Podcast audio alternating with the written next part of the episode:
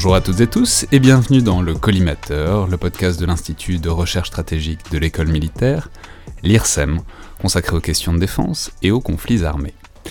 Je suis Alexandre Jublin et aujourd'hui pour une émission consacrée au Liban, envisagée euh, sous l'angle militaire sans doute dominant pour expliquer les dernières décennies de ce pays, à savoir euh, la lutte toujours larvée et parfois ouverte entre Israël et le Hezbollah. Je vais avoir le plaisir de recevoir deux colonels successivement, qui sont des militaires mais qui sont aussi des chercheurs, Michel Goya et Olivier Passot, qui vont nous permettre disons, d'appréhender les grandes dynamiques de cette rivalité euh, depuis le début des années 2000, puisque c'est aussi un peu le prétexte de cette émission. On a célébré il y a quelques semaines le 20e anniversaire du retrait israélien euh, du Sud-Liban. On va évidemment revenir sur tout ça, sur ce qui explique ce retrait et sur ce qui s'en est suivi. Et pour cette première partie de l'émission, ce premier chapitre en quelque sorte de notre revue de cette longue guerre entre le Hezbollah et Israël, chapitre qui est donc le conflit de 2006, j'ai le plaisir de recevoir le colonel Michel Goya, historien et auteur que les auditeurs du podcast connaissent bien. Je, me disais à l'instant que je pense que euh, vous, êtes plus très loin du record de passage dans le podcast. Euh, J'ai pas recompté récemment, mais il y a quelques mois, on avait une égalité parfaite entre Jean Michelin et Olivier Schmitt qui se tiraient la bourre, mais peut-être que vous les avez euh, rattrapés depuis, ce qui évidemment s'explique par le grand plaisir pour tout le monde, et moi le premier, de vous écouter à chaque fois. Et au milieu de vos nombreux ouvrages, vous en avez consacré un à cette guerre de 2006, qui est euh, vraiment assez passionnante d'un point de vue opérationnel, comme, on va le voir. Un livre donc écrit avec le chef de bataillon Marc-Antoine Briand. Alors à l'époque, il était chef de bataillon, j'imagine qu'il a évolué depuis. Euh, qui a euh, servi au Liban au sein du bataillon français de la force intérimaire des Nations Unies au Liban, la FINUL, livre qui est donc intitulé Israël contre le Hezbollah, chronique d'une défaite annoncée 12 juillet 14 août 2006, paru aux éditions du Rocher en 2014. Donc bonjour et merci beaucoup d'être avec nous. Bonjour.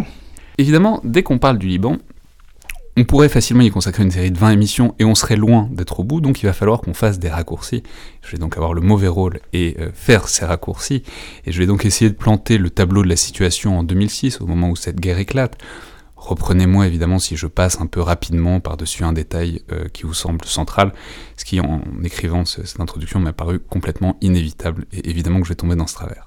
Donc, il faut rappeler que Israël avait envahi le Liban en 1982, en pleine guerre civile libanaise, dans le cadre de l'opération nommée, euh, avec une certaine ironie tragique, Paix en Galilée, euh, pour des raisons dans lesquelles on peut évidemment pas entrer maintenant parce que ça nous prendrait 5 heures à peu près, mais dont je signale qu'elles sont notamment très bien étudiées par un chercheur de l'IRSEM, euh, Eddie Baranet, dans son ouvrage Comment perdre une guerre, une, théorie du contournement démocratique, vers lequel euh, je renvoie, comme vers le podcast qu'on avait fait avec lui l'an dernier. Donc, Israël envahit le Liban et il se passe à cette occasion les tragédies qu'on sait, notamment les massacres de Sabra et Shatila. Mais pour autant, euh, évidemment, Israël n'avait pas vocation à s'y maintenir, et euh, l'armée israélienne, Tzal, se retire donc en 1985 euh, de l'essentiel du pays.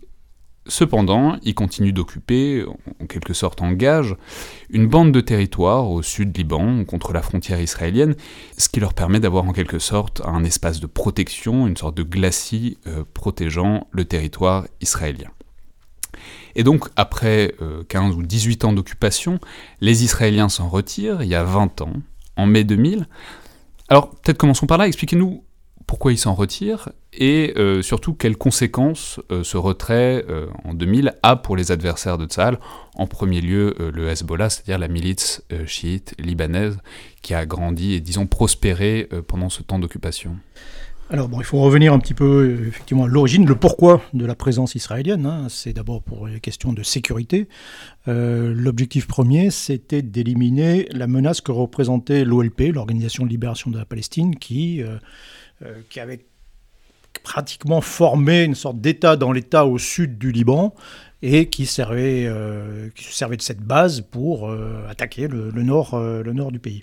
Et donc le projet israélien, c'est d'abord de détruire ce, ce qu'on appelle le Fataland, hein, de détruire cette l'armée du, du, l'OLP, même de chasser éventuellement l'OLP de, de, la région, et secondairement de de modeler aussi d'une certaine façon le Liban en s'associant avec euh, le clan Gemayel, qui était euh, euh clan dominant euh, chrétien phalangiste et qui était, qui était à ce moment-là au pouvoir. Et donc c'est en gros l'idée, c'est de neutraliser d'une certaine façon le Liban comme, comme menace. et donc ce projet était réussi d'une certaine façon, au moins du point de vue de l'OLP, c'est-à-dire que L'opération Paix en Galilée a eu pour, au moins pour euh, résultat opérationnel de détruire euh, l'OLP en tant qu'organisation militaire, en tant que menace militaire. Mais le problème, c'est que l'OLP finalement a été remplacée euh, par, par d'autres organisations, elles sont nombreuses hein, au Liban, dont le Hezbollah qui, qui a émergé à, cette occasion. C'est-à-dire qu'en 1982, donc Israël intervient résout en, à moitié, disons, le problème de ces réfugiés palestiniens qui attaquaient euh, Israël, mais évidemment, euh, la nature ayant horreur du vide, euh, pas un problème chassé, il y, en a, il y en a un autre qui apparaît. Oui, c'est-à-dire que la présence israélienne et la présence aussi, on l'oublie, mais on a été quand même présents, nous aussi, Français, occidentaux, par le biais de la FINUL, qui a été créée quelques années auparavant, euh, mais aussi par la force du multinational de sécurité de Beyrouth, euh, où on a essayé euh, là aussi de faire une opération de stabilisation, de calmer un peu les, choses, ce qui a été absolument désastreux. c'est le plus, au passage pour la France, c'est le plus grand désastre militaire. Le Liban a été l'occasion du plus grand désastre militaire euh, depuis la fin de la guerre d'Algérie, hein, pour nous, il faut, faut quand même euh, le rappeler. Euh, Avec l'attentat notamment du Drakkar à Beyrouth. Pas que, pas que. Hein. Oui, bien sûr, bien sûr. Il faut quand même donc il y, a un attentat où plusieurs dizaines de militaires français ont perdu 56 soldats sont, sont tués. Jamais autant de soldats n'ont été tués depuis français en une seule journée. C'était en quelle année en, en, octobre 83. Mais au total, il y, a eu, il y, a eu, autant de soldats français qui sont tombés en 18 mois dans cette opération qu'en Afghanistan en 11 ans. En 11 ans. Euh, et pas seulement au Drakkar. Euh, et donc, oui, on est tombé dans un piège dont on pourrait parler d'ailleurs, euh, parce que c'est une expérience aussi traumatisante pour les armées. dans le, la mémoire collective, c'est quelque chose d'extrêmement important. Cette, on pourrait faire toute une sous-série du podcast, je pense, ah sur, le Liban. Sur le Liban, on pourrait faire beaucoup de choses, effectivement. Mais voilà, toujours est-il que, en gros, finalement, Israël se retrouve un peu embêté par sa victoire. Euh, ils ont chassé l'OLP du Liban en tant qu'organisation, hein, encore une fois, euh, structurée. Bon, et, puis se retrouve en situation, bon, qu'est-ce qu'on fait finalement euh, On est là, et puis qu'est-ce qu'on fait On se retrouve face à d'autres organisations, effectivement, le, le, Hezbollah qui est créé en 1982.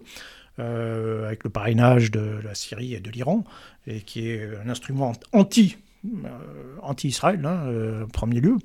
et est-ce qu'il y a une certaine logique interne à ce moment-là? Enfin, je veux dire, il y a une armée étrangère qui occupe le, Liban. Évidemment que dans une société aussi divisée et avec autant d'influences, notamment iranienne et syrienne que le Liban, évidemment qu'il va y avoir quelque chose qui va se créer. Quoi. Ah non, mais bien sûr.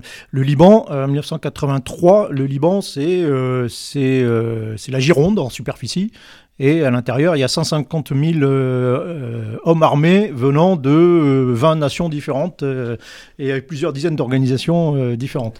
Exactement comme la Gironde, quoi. Voilà, à peu près.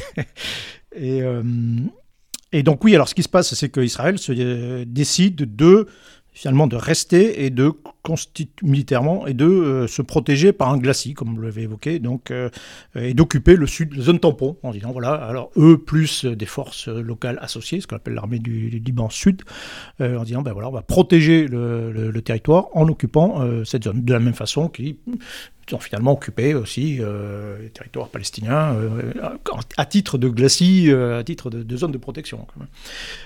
Et, et, puis ça se passe pas forcément comme prévu. Euh, parce que euh, bah, il met en place justement avec particulièrement le Hezbollah, c'est pas la seule organisation, mais c'est l'organisation principale qui se développe à cette occasion et qui mène une guérilla euh, contre une lutte contre, le, contre Israël dans, au sud Liban. Et c'est une guérilla qui va se révéler finalement efficace euh, très coûteuse pour euh, euh, les, Israéliens. Je crois qu'il y a, va y avoir 1000 Israéliens ont perdu 1000, 1000 hommes, 1000 soldats, 1000 policiers aussi au Liban jusqu'en 2000. Donc c'est quelque chose qui été très coûteux et finalement suffisamment coûteux pour qu'ils décident d'abandonner. Quoi. et ça correspondait aussi un peu à un changement de doctrine en se disant, bon voilà, occuper la sécurité en occupant les, territoires. En 2005, ils ont évacué également militairement Gaza. Euh, la bande de Gaza, euh, c'est coûteux. C'est coûteux, on, se fait harceler, on se fait attaquer, c'est coûteux, donc on préfère assurer notre sécurité à distance. On va former un mur, on va créer un mur euh, de sécurité, et puis avec notre capacité de frappe, bah, finalement on aura le même effet, on, on assurera notre sécurité différemment. Donc c'est la raison pour laquelle euh, lassé, usé. Il y a quand même un général israélien qui, aussi, qui a été tué par le Hezbollah euh, au sud Liban. Hein. Euh, c'est un des très rares exemples que, que, l'on ait. bien, finalement, oui, ils vont décider de, d'évacuer la zone. Ce qui consacrera, bien évidemment, la victoire du Hezbollah et, et, et, le, comment la raison d'être, la force de ce Hezbollah, qui, euh, sera la première victoire finalement du Hezbollah contre, euh, contre Israël. Ouais, bah, il faut le dire du coup, parce que du coup, vu que le Hezbollah s'est vraiment fondé et structuré dans ce contexte-là, donc comme une espèce de guérilla, mais en même temps, on va évidemment revenir dessus, c'est aussi plus qu'une guérilla parce qu'il y a, y a un niveau de structure et il y a un niveau d'intégration, il y a un niveau d'organisation qui est très rare pour une guerre euh, dissymétrique comme ça. Euh, mais voilà, peut-être parlons de, disons des, modes d'action du Hezbollah, de la à la fois de son implantation locale dans ce territoire qui est le sud-Liban et puis autour euh, la région, et puis euh, comment dire ce qui fait sa puissance, qui lui a permis d'amener à cette euh, victoire, même si c'est une victoire incrémentale, mais qui se matérialise en 2000. Il y aura une grande victoire ensuite qui sera 2006. Oui, alors la particularité du Hezbollah, d'abord c'est une organisation chiite qui recrute dans la population chiite libanaise, qui est la population la plus pauvre, la plus population déclassée. Euh, donc elle, recrute euh, dans, cette, euh, dans cette zone. Alors c'était pas la seule, hein. elle a été en concurrence avec l'organisation Amal notamment, mais elle a réussi voilà, à s'implanter. Et sa particularité, c'est que effectivement c'est une organisation complète. Alors c'est plutôt le cas effectivement des organisations chiites que des organisations sunnites qui sont souvent beaucoup plus fragmentés. Bon. Euh, on a d'autres exemples, hein, comme l'armée du Mahdi qui va se former en Irak, etc. Donc c'est une, organisation complète qui est intégrée, c'est un véritable État dans l'État en réalité, euh, avec une armée, euh, avec une... Un chef un chef, bien sûr, un, vrai. Mais qui est un chef de guerre, quoi, qui est. oui, oui, oui. oui, oui, non, un chef, une, direction, un commandement collégial, enfin, qui est euh, qui est très organisée, une branche civile d'action auprès de la population. Euh, le, le Hezbollah offre aussi euh, euh, une offre de justice, une offre administrative, une offre d'éducation. Euh, cette population, pour la plupart déshéritée, c'est une, une Il faut préciser que pour ceux qui sont allés au Liban, qui ont vu notamment dans la décennie 2000-2010, il y avait, il y a des régions où c'est des villages Hezbollah, où tout est intégré par le Hezbollah, où, enfin, c'est vraiment un mouvement qui englobe toute la société et qui, du coup, euh, dont on comprend bien que le prolongement armé est en cohérence avec, disons, un espèce d'enveloppement de, la société, enfin en tout cas de certaines zones euh, du Liban. Oui, tout à fait. Non, mais c'est une branche économique aussi. Hein, le Hezbollah, des sociétés, euh, est, un acteur économique très important du, Liban. Donc c'est un véritable État dans l'État, une sorte de proto-État ou un État parasite, si on peut, ou autrement. Donc c'est quand même quelque chose d'assez nouveau.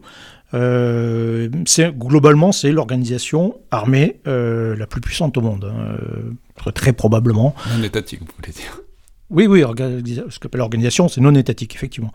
Euh, et, euh, et, ça lui donne, oui, effectivement, une, force, euh, une force considérable. je, enfin, je juste un exemple, là j'anticipe un peu sur, le conflit de 2006, mais juste après le, conflit de 2006, je me souviens avoir vu des, images où on voyait des membres du Hezbollah qui, juste après le conflit, quelques jours après, qui allaient voir tous les gens qui avaient été frappés par, qui a subi des dégâts par les, combats, notamment par les frappes euh, aériennes israéliennes, euh, et qui indemnisait les gens, qui disait, voilà, il faisait une estimation des dégâts, puis sortait un chèque, et, euh, et payait tout de suite les gens, tout ça filmé. Donc il y a aussi une intégration, il y a tout, il y a le Hezbollah, sa chaîne de télévision, tout un, tout un, volet communication extrêmement sophistiqué, d'aide à la population, et alors que à ce moment-là, on réunissait à Paris un grand sommet international d'aide au Liban, dont les premiers résultats auraient lieu peut-être euh, six mois plus tard. Et là, on avait une preuve de, ce côté euh, complètement intégré, complet, on appelle, ça l'approche globale. Euh, bah, le Hezbollah fait de l'approche globale d'emblée et ça marche très bien. C'est très efficace. Ouais, mais alors, du coup, parlons de ce moment, en fait, d'entre-deux, quoi. Donc, après le retrait israélien en 2000 et avant euh, le conflit de 2006. C'est-à-dire, en quelque sorte, comment est-ce que le Hezbollah se reprojette dans ce sud-Liban euh, délivré, disons, de la présence israélienne Et euh, comment est-ce qu'il se réorganise et pourquoi est-ce que ça amène sa structure, en quelque sorte, vers le nouveau conflit qui va éclater à l'été 2006 Alors, alors le problème finalement du Hezbollah, c'est justement sa victoire là aussi. Euh, c'est pour reprendre un peu les... Comment dire, moi je suis un grand admirateur de l'historien Toynbee, euh, qui, euh, qui, raisonne en termes de défi-réponse. Le, Hezbollah a été créé pour un défi, la présence israélienne au Liban. Bon, bah, il a trouvé une réponse, il a réussi, et puis là d'un seul coup il se retrouve sans finalement, sans justification, forcément sans légitimité. Donc son, euh, son comment dire, son, son obsession, mais sa politique, ce sera de continuer finalement le combat contre Israël. Israël n'est plus euh, au sud Liban, mais euh, on dit voilà, Israël continue à être une menace. elle occupe encore, il y a une petite ferme, on appelle ça la ferme de la Sheba, donc c'est un petit territoire minuscule contesté entre le Liban, la Syrie, Israël, on ne sait pas trop à qui c'est, mais c'est occupé par les Israéliens. Donc on dit voilà, le, Liban n'est pas encore complètement libéré, et donc il y a des actions militaires régulières dans, ce coin-là, et puis il continue à faire pression sur, sur, sur Hezbollah. Il y a des attaques, il y a des, avec nouveaux, nouveaux modes d'action, notamment des attaques à la roquette euh, sur, euh, sur le nord du, territoire. Et puis le, Hezbollah associe aussi son combat avec euh, les organisations palestiniennes, le Hamas, etc. Donc s'intègre dans un combat plus global contre Israël. Mais, encore une fois, la justification de l'existence du Hezbollah, c'est la lutte contre Israël. Oui, on perçoit bien le risque existentiel pour, puisque c'est sa raison d'être de ne plus avoir de lutte contre Israël. Euh, mais donc c'est comme ça que ça éclate euh, en juillet 2006, euh, quand un commando du Hezbollah s'infiltre donc par, la, par delà la frontière israélienne et tue huit soldats israéliens et en enlève deux autres. Et évidemment, bah, Israël répond donc, puisque, mais ce qu'on comprend bien aussi avec ce que vous nous avez expliqué, c'est-à-dire si on abandonne euh, l'occupation et qu'on décide que ben, c'est la capacité de réponse qui est la meilleure défense, ben, quand il y a quelque chose comme ça, évidemment qu'il faut répondre extrêmement fort, et ça va être une réponse extrêmement forte avec un conflit qui dure à peu près un mois, on, va y revenir, mais un conflit qui est passionnant, notamment du fait de la dissymétrie totale euh, des forces conventionnelles. Euh, Israël a notamment la suprématie aérienne totale, le Hezbollah n'a pas d'avion et a quasiment pas de capacité solaire. Et pourtant, euh, ça va être un résultat très mitigé, euh, voire franchement une défaite, euh, puisque en un mois, disons, Israël va perdre 119 hommes et avoir 750 blessés, ce qui est évidemment un niveau assez inacceptable pour une armée moderne, en tout cas dans l'esprit occidental. Même si on ne sait pas exactement combien le Hezbollah a de victimes en face, mais il reste dans tous les cas que ça va être une défaite au moins apparente pour Israël. Alors comment expliquer ça malgré le décalage colossal euh, des forces, en tout cas des forces conventionnelles telles qu'on les imagine? Alors, bah, Israël déjà a perdu parce qu'on n'a pas réussi en réalité. C'est ça, c'est euh, c'est un peu paradoxal. Dans les faits, euh, ça peut se discuter. Hein. C'est plus un résultat de jeu de Go que de jeu d'échecs. Hein. Il y a un jeu de Go, il y a les deux camps ont des points à la fin. Hein. Bon. Euh, là, Israël peut dire, à juste titre, qu'effectivement, euh, ils ont frappé très fort et que depuis 2006, il n'y a plus d'attaque du Hezbollah euh, contre le territoire israélien. Donc on dit, voilà, bah, finalement, on a dissuadé le Hezbollah. Bon. En réalité, quand on revient sur le moment, les objectifs tout de suite qui a été fixés par Ehud Olmer, le Premier ministre, c'était, voilà, on va, en fait, on va détruire le Hezbollah. Enfin, d'abord, on va récupérer nos deux prisonniers, et ensuite, on va écraser le Hezbollah. Il ne faut jamais négliger la l'importance dans la mentalité israélienne de récupérer les prisonniers et de ne pas laisser d'otages de, et de ne pas laisser d'hommes derrière. C'est ça qui déclenche généralement le, feu du ciel de la part d'Israël. Exactement. Mais euh, et donc, oui, il y a eu des objectifs en réalité très ambitieux qui ont été, euh, qui ont été lancés dès le départ, et à partir du moment où vous ne les atteignez pas, ou à partir du moment où Israël résiste, où le Hezbollah résiste effectivement au feu du ciel, à une puissance, les Israéliens ont lancé euh, plus de, bombes, de munitions en tout genre sur le Hezbollah, enfin essentiellement euh, le sud du Litanie, c'est une région de 50 km sur 20, hein. deux fois plus de munitions contre eux que contre toutes les armées arabes pendant la guerre du Kippour. Quoi. donc il y a un déchaînement de, de force considérable. Et puis finalement, Hezbollah a résisté, va, en reparler. Mais, et donc, au bout du compte, bah, voilà, quand, David résiste à Goliath, quand vous résistez un round à Mike Tyson, bon, c'est un exemple un peu ancien quoi, qui revient, mais bah, c'est vous le vainqueur, quoi, en réalité. Hein. Euh, euh, et donc là, la surprise, c'est ça, c'est effectivement cette, euh, cette résistance.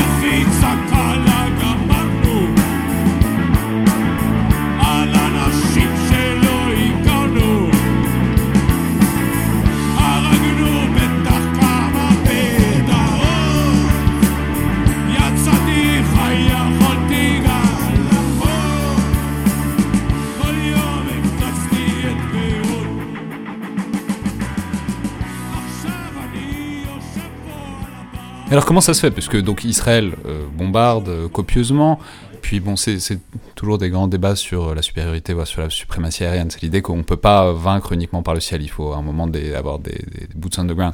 Mais donc Israël va aussi déployer des hommes euh, à terre. Qu'est-ce que fait le Hezbollah? Enfin, Comment est-ce qu'il est se cache? J'imagine bien qu'il se cache, mais comment est-ce qu'ils réagissent? Comment est-ce qu'ils combattent? Alors, ce qui est intéressant, c'est que le Hezbollah s'est structuré. De 2000 à 2006, le Hezbollah s'est à nouveau transformé. Euh, au début des années 80, c'était une organisation clandestine, on va dire, euh, qui s'est transformée ensuite en une organisation de guérilla, de lutte euh, armée beaucoup plus importante en volume. Et en 2000, elle s'est transformée à nouveau, en l'espace de quelques années, en une, armée, une structure armée adaptée à euh, la guerre contre Israël. C'est-à-dire très concrètement, euh, ils ont mis en place un système, comme Israël d'ailleurs d'une certaine façon, c'est un peu la même doctrine, bouclier euh, épée. Le bouclier, bah, c'est un système défensif dans le sud du Liban, donc très clairement ils ont creusé euh, à l'insu de tout le monde. Hein. Je rappelle qu'on travaille dans une zone où il y a euh, la finule, euh, enfin il y, a, plein de gens, et personne n'a vu que Israël, que le Hezbollah était en train d'édifier tout un réseau souterrain de défensif extrêmement. Donc quoi, de tunnels pour pouvoir circuler tranquillement Des, tunnels, des, tout un ensemble de dépôts, avec une structure très décentralisée, des, des, gens, c'est, ça rappelle de certaines formes de combat proposées par exemple en France par le commandant Brossolet de défense complètement décentralisée. Voilà, il y a tout un, maillage de petites cellules qui vont, vont résister, avec euh, une infanterie euh, adaptive qui, euh, qui est de très bonne qualité, quasi professionnelle, qui est bien équipée grâce aux sponsors, qui est notamment, je reparlerai, bien équipée d'équipements légers, missiles, missiles anti-chars modernes, missiles anti-navires aussi, pas forcément modernes mais efficaces, on y reviendra. Enfin, donc, Les sponsors, on va rappeler toujours que ce sont les grandes puissances de la région, donc la Syrie et surtout l'Iran, qui ont euh, donc qui, les ont armés, puis aussi qui ont fourni probablement aussi le, un certain armement conceptuel en termes de théorie d'organisation. Les conseillers aussi de l'organisation Codes, enfin euh, des gardiens de la Révolution, mais et aussi donc ça c'est le si vous voulez c'est le bouclier, voilà, une structure défensive solide. Et en même temps il y a une épée qui est une force de frappe donc ils ont une capacité de balancer des roquettes et des missiles, euh, y compris à longue portée, contre Israël. Euh, Alors ça, il faudrait peut-être se munir d'une carte, mais il faut dire qu'un missile euh, à longue, bah, moyenne longue portée tiré depuis le sud Liban, ça peut taper Tel Aviv et Jérusalem. ça soit 70, 75 km. Pour, les, systèmes, pour les systèmes les plus, les plus importants, les plus sophistiqués, ça peut taper jusqu'à Tel Aviv. En gros, ils ont, à ce moment-là, ils ont un arsenal de 15 000 projectiles en tout genre. Pour la plupart, ce sont des projectiles euh, sans aucune précision et qui tirent pas très loin, mais euh, toujours il y a une capacité de frappe sur, euh, sur Israël. Donc ça, c'est le système qu'ils mettent en place et qui, en fait, va s'avérer extrêmement solide, euh, extrêmement résistant. Et en face, on a aussi un système épais bouclier. Alors bouclier, c'est le mur de défense qui est, qui est en fait un mur plutôt anti-infiltration autour d'Israël. Il y a un mur anti-missile et manque de chance, euh, c'est pas des missiles euh, balistiques, euh, ce sont des roquettes et qu'on peut pas intercepter. et puis il y a une capacité de frappe. En gros, voilà, la doctrine israélienne maintenant, c'est on frappe, on frappe essentiellement par notre mm, supériorité aérienne. donc on multiplie les actions, éventuellement on fait des raids. c'est raid et frappe. C'est une doctrine de, de guerre cumulative. On fait pression on bombarde jusqu'au moment où on obtient le comportement souhaité de celui qui est sous les bombes. Et à ce moment-là, c'est le moment où les forces à terre peuvent intervenir plus efficacement. Bah, les forces à terre sont utilisées dans ce cadre-là, là aussi, pour faire des raids. Donc il y, a pas, il y a surtout ne pas occuper, ne pas occuper le terrain, ne pas s'en emparer, parce que bah, ça, ça, on s'englue dans quelque chose. On, sait comment, comment, ça commence, on ne sait pas comment ça exactement. Finit. Donc on reste à distance, on tape. Voilà, en gros, c'est la doctrine, très simplement, c'est ça. Et on tape jusqu'à ce qu'en face, ça cède. Euh, et bon, et c'est ce qui se passe, effectivement. Il y a plusieurs étapes. Hein. Le 12 juillet, il y a ce raid commando euh, Hezbollah, qui est pour le coup extrêmement sophistiqué quand même. Euh, point de vue technique, c'est quand même assez remarquable. Euh, il pénètre à l'intérieur du dispositif israélien, il tente une embuscade, euh, il tente une deuxième embuscade contre l'élément de, de, réaction rapide qui vient et détruisent un char Merkava, euh, ce qui est quand même pas, euh, facile. Euh, et, donc, ils, ont, il y a, parmi les Israéliens, il y a deux, blessés, dont on prendra plus tard qui sont décédés, mais qui sont, qui sont capturés. Les Israéliens envoient par exemple des drones, un drone au-dessus de, de, de, du village où se trouvent apparemment ces deux prisonniers, puis ils voient d'un seul coup, il va partir des véhicules identiques partant tous dans tous les sens, euh, et, et, avec l'incapacité évidemment de les poursuivre, dans lequel se trouvent les, les deux prisonniers. Donc ce que je veux dire, c'est quelque chose de très sophistiqué. Oui, c'est pas des péniclés qui, qui non, juste non, ont fait un coup de main, c'est un truc prévu, théorisé, organi organisé. Tout à fait, c'est du haut niveau. Alors pourquoi l'ont-ils fait? Ça aussi, on peut se poser une question. Je pense que le Hezbollah a été surpris par la réaction israélienne, euh, l'ampleur de la réaction. Euh, il ne faut pas oublier qu'à ce moment-là, il y a aussi une opération militaire qui est en cours contre le Hamas euh, à Gaza. Euh, et la première réaction israélienne, c'est de lancer une campagne de, frappe contre la menace principale constituée par le Hezbollah, qui est sa, force de frappe à longue portée. Euh, ils détruisent, il y a une cinquantaine de lanceurs, ils détruisent cette menace. Bon, ce qui est un succès pour le coup. Et puis on aurait finalement on aurait pu s'arrêter là, quoi, essayer de négocier à ce moment-là. Et puis les Israéliens décident de, de lancer à nouveau, en réalité, deux campagnes de raid et de frappe sur le Hezbollah directement, mais aussi sur le Liban en réalité. Et l'objectif, c'est de faire pression sur le Liban, sur le gouvernement liba libanais notamment, pour qu'il applique une résolution qui a été signée quelques années plus tôt, euh, une dizaine d'années plus tôt, euh, qui impose au gouvernement libanais, une résolution des Nations Unies, hein, euh, qui impose au gouvernement libanais de désarmer le Hezbollah. Et donc l'idée, c'est on fait pression sur le, le gouvernement libanais pour que il, voilà, il s'attaque au Hezbollah. Et donc, c'est assez, on peut pas s'empêcher de sourire quand on songe à la puissance relative du gouvernement libanais et du Hezbollah. C'est un genre de mais, résolution qui mange pas de pain qui est. Mais oui, non, mais ça va aboutir à ravager euh, le Liban. Économiquement, vous voulez dire bah, entre autres, oui, euh, ça va faire aussi euh, plus de 1200 morts euh, civils. Quoi. Et à mon avis, ça va d'ailleurs avoir plus d'effets négatifs sur Israël, en termes d'image notamment, que d'effets positifs. Quoi. Donc je pense que cette campagne contre le Liban, du point de vue stratégique, est une erreur complète. Quoi. Et puis il y a la campagne contre l'Hezbollah, et avec plusieurs objectifs. Le premier, c'est tuer Hassan Nasrallah, le chef, c'est de décapiter l'organisation. Donc on tape tous les bunkers, toutes les zones où on pense qu'ils se trouvent, notamment dans le banlieue sud de, de Beyrouth. Bon, c'est un échec. Et puis j'ai vu qu'ils ont lancé des raids terriens sur le village de naissance d'Hassan Nasrallah. C'est-à-dire, il, y a des, enfin, mais en même temps, c'est un chef charismatique, chef militaire, chef euh, qui est sous lequel vraiment tombe tout le mouvement. Mais du coup, bah, si on l'attrape, c'est très bien. Si on l'attrape pas, ça devient très ennuyeux très rapidement. Tout à fait. Notons au passage que si Hassan Nasrallah est arrivé à la tête du Hezbollah, c'est parce qu'Israël ont tué son prédécesseur euh, et se sont retrouvés avec quelqu'un qui était effectivement un stratège beaucoup plus brillant et, euh, bon, et, qui n'ont pas réussi euh, à ce jour, hein, qui n'ont toujours pas réussi à, éliminer. Donc ils, essaient de décapiter l'organisation, il n'y marche pas, ça ne fonctionne pas, et puis ensuite ils s'aperçoivent que ben, l'action, il y a une action défensive du, Hezbollah, bon, mais il y a surtout une action offensive qui, consiste à tirer des roquettes sur, sur Israël. Alors ces roquettes sont donc ça, c'est courte portée, puisqu'ils ont dit... Courte portée, tape dans le nord d'Israël. Voilà, jusqu'à Haïfa. Quoi. bon. Euh, ça fait relativement peu de victimes. Au total, il y aura une quarantaine de civils euh, israéliens qui sont tués, pour 4000 roquettes lancées. Quoi. Euh, mais surtout, c'est une démonstration que bah, c'est une sorte de pied de nez, d'une certaine façon. C'est, voilà, bah, écoutez, voilà, on tire des roquettes, on tire 100 à 200 roquettes chaque jour et vous n'allez pas nous en empêcher. Quoi. Et donc, Oui, c'est ça. Les missiles longue portée, vous avez réussi à les avoir, mais on va quand même euh, balancer des roquettes dans tous les sens et vous allez voir, ça va être pénible. Et vous n'allez pas réussir à nous en empêcher. Quoi. Et ça, c'est pénible. Euh, c'est, euh, voilà, c'est, une démonstration de force en réalité, surtout. Et donc, Israël va, s'acharner à essayer de détruire tous ces lanceurs. On va s'apercevoir. Alors, ça c'est intéressant, c'est-à-dire qu'un point de vue technique, israélien, on va dire, écoutez, regardez, euh, point de, on a autour de cette zone, on a tout un réseau, on appelle ça ISR, enfin de, de, renseignements, de captation, de détecteurs. On détecte tout. Il y a une roquette qui est lancée par un, euh, lanceur est repéré immédiatement. dans les, minutes qui suivent, on a, une frappe sur, la zone et le truc est détruit. Bon, sur quoi le Hezbollah euh, répondait, mais écoutez, pas de problème.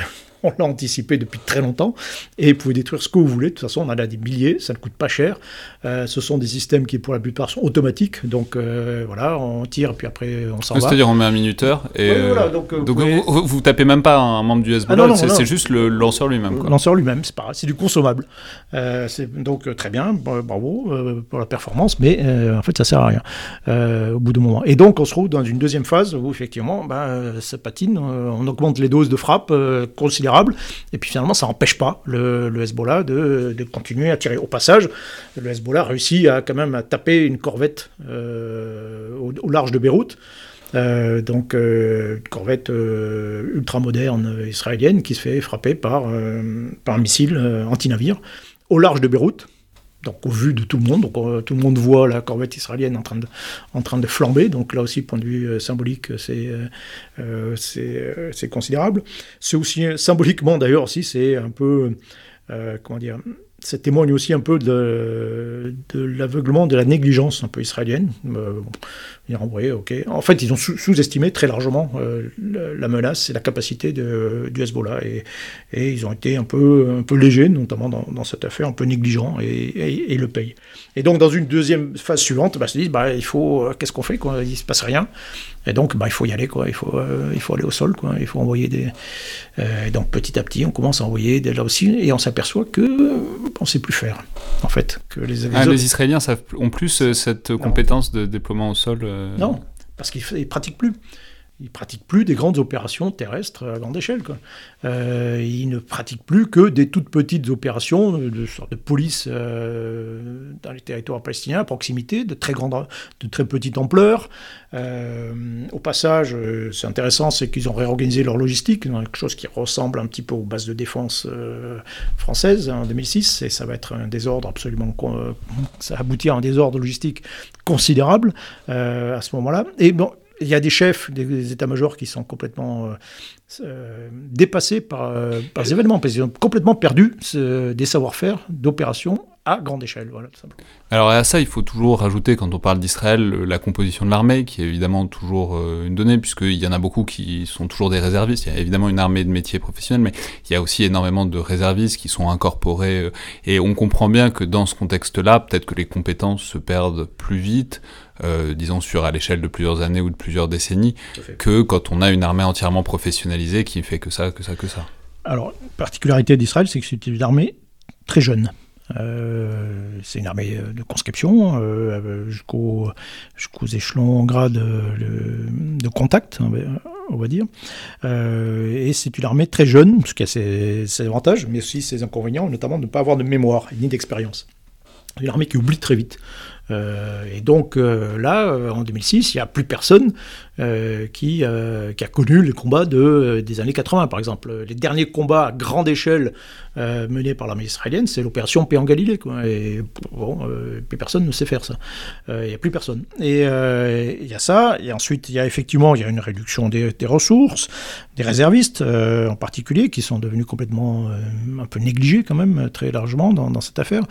les, réservistes, ils servent justement pour les grandes, plutôt pour les grandes opérations. Euh, euh, et puis comme il n'y en a pas, bah, finalement, bon, là, aussi, on a fait quelques économies là-dessus. Et puis quand il a fallu à nouveau le déployer, bah, on s'aperçoit que bah, ils sont parfois plus mal équipés que le Hezbollah, euh, que les gens qui combattent, et que c'est tout ça est géré dans un désordre absolu. Et puis quand, quand on est habitué à mener des petites opérations très ponctuelles de quelques centaines d'individus, quelques milliers, vraiment grand, très grand maximum, d'un seul coup, il faut gérer vous avez, avez l'équivalent de la, force opérationnelle terrestre euh, qui est engagée d'un seul coup euh, en quelques jours. Quoi.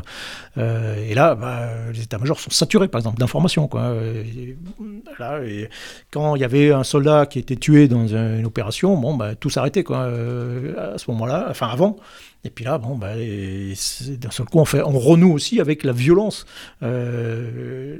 l'intensité des combats, et ça, ça trouble énormément les Israéliens, qui s'aperçoivent qu'ils sont extrêmement maladroits. Euh, lorsqu'il faut changer de portage, il faut sortir de cette, pure campagne de frappe et de raid et qu'il faut mener des opérations euh, euh, importantes, notamment à Bin Jebel, donc c'est le lieu de naissance d'Hassan Nasrallah, donc c'est la ville qui est au centre, c'est un peu le capital du sud Liban qui est au centre, et il faut essayer de s'en emparer. Eh en fait, ça va durer pendant un mois et ils vont pas réussir en réalité. Et donc c'est voilà, c'est cette grande maladresse aussi qui va surprendre, qui va surprendre tout le monde. Mais alors, donc, on voit bien euh, que c'est. Euh, on voit bien que c'est, disons, un niveau de. d'incompétence, mais en tout cas d'inefficacité euh, inacceptable pour Israël. Et alors que c'est une. Parce que c'est ça, en fait, ça va déboucher. On peut discuter, on en a parlé tout à l'heure, de si c'est une défaite ou une non-victoire ou une semi-victoire. Enfin, on peut discuter du niveau d'efficacité de, la, de, de l'intervention. Mais en tout cas, quand on était resté sur le paradigme de paix en Galilée, puis même avant de guerre du Kippour, de la guerre des six jours, on voit bien qu'une intervention comme ça, c'est inacceptable. Et alors que c'est une intervention qui avait un grand soutien euh, de la population israélienne au début, on voit que ça baisse euh, extrêmement vite, et notamment la côte du premier ministre de l'époque, donc euh, Ehud Olmert, chute vertigineusement. Et de l'autre côté, bah, évidemment, le Hezbollah le, voit, le, le, dit, le construit comme une victoire, une victoire divine même. Donc comment dire, euh, comment, quel bilan on fait de, ça, de 2006 Est-ce que c'est un bilan... Euh, ah, il y, a une victoire, il y a un, disons, il y a un binôme victoire-défaite médiatique qui est absolument évident. Euh, Israël a perdu médiatiquement, le Hezbollah a gagné médiatiquement. Au-delà de ça, quelles sont les conséquences, disons, opérationnelles sur comment est-ce que, disons, ça modifie l'équilibre des forces dans ce point de contact qu'est le Sud-Liban, puisque c'était bien le problème qu'il s'agissait de résoudre au départ, au moment de l'intervention de 2006 Alors, ça aboutit finalement à une forme de dissuasion mutuelle. Euh, c'est euh, Israël n'a plus attaqué euh, parce qu'il y a eu l'opération 82, mais il y a eu l'opération 118, il y a plus. Enfin bon, bon depuis il y a une sorte, voilà, tout le monde s'est calmé on n'ose plus. C'est plus, c'est plus l'arrière-cour d'Israël, quoi. non, non, non. Et, inversement, le, Hezbollah euh, se méfie également, quoi. Et donc finalement, le, combat d'ailleurs entre les deux, c'est un peu déporté en Syrie en réalité. Hein. Euh, euh, depuis, le, Hezbollah s'est encore renforcé.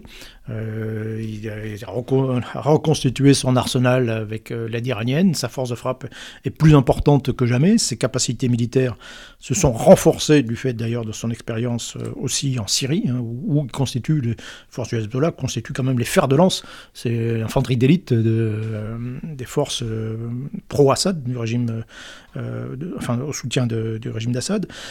et donc le Hezbollah est plus fort que jamais euh, militairement, incontestablement.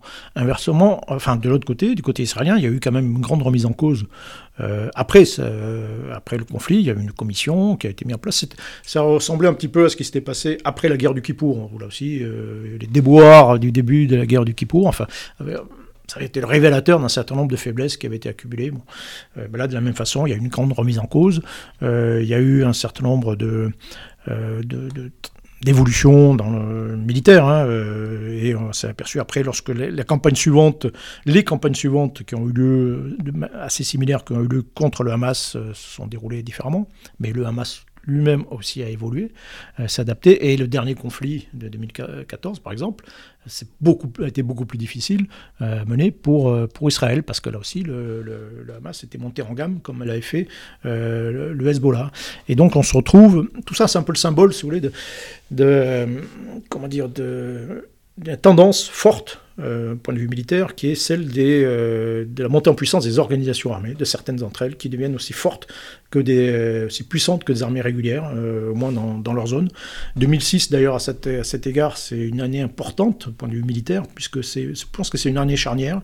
Donc il y a ce révélateur un petit peu au Liban, mais c'est l'année aussi où les Américains sont englués en Irak et sont incapables de, de résoudre notamment la situation à Bagdad, qui est en plein chaos, ils pensent se replier euh, à ce moment-là, avant de, finalement de retourner la situation. Euh, et c'est aussi l'année où, euh, en Afghanistan, l'ISAF, donc la, Force internationale de sécurité, décide de prendre en compte le sud du pays.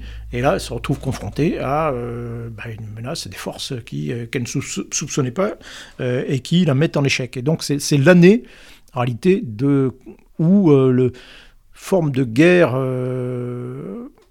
modèle occidental moderne de haute technologie euh, euh, et de guerre à distance euh, se trouve mis en échec par des organisations armées partout. Et la vraie, tendance forte, depuis d'ailleurs, on notera que toutes ces armées, aucune des organisations armées dans le Grand Moyen-Orient n'a été vaincue, n'a été détruite en tout cas par Israël ou les États-Unis ou même n'importe quelle autre puissance occidentale. Donc il y a, voilà, ça a été un symbole. Et depuis, ben, il y a une sorte de pour Israël, une sorte de statu quo euh, qui s'est mis en place, euh, une sorte de neutralisation un peu réciproque, qui est un peu le cas aussi maintenant du côté de face face au Hamas. Et et voilà, on se retrouve une situation un petit peu de blocage et d'impuissance. Euh, où Israël finalement se barricade de plus en plus. Il y a des murs de plus en plus sophistiqués, des, trucs qui vont maintenant qui vont intercepter les roquettes. Euh, il y a tout un système de bouclier qui est extrêmement défensif, qui est extrêmement sophistiqué. Euh, mais après, bah, voilà, c'est plus. la dernière fois qu'ils ont fait la guerre contre le Hamas, il y a eu 64 morts. Euh, au combat au sol euh, israélien, du côté israélien. Quasiment, on est au même niveau que la, guerre de 2006.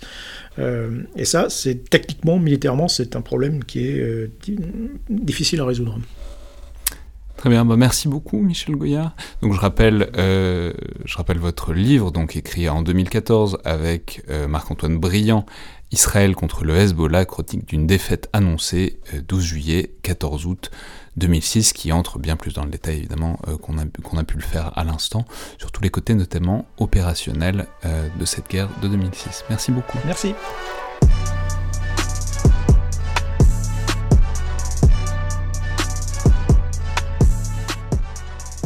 Et maintenant, donc, pour prolonger tout ça, toute cette, euh, toute cette longue histoire de la lutte entre Israël et le Hezbollah par des perspectives plus contemporaines, par les chapitres suivants en quelque sorte, euh, de cette opposition entre ces deux puissances.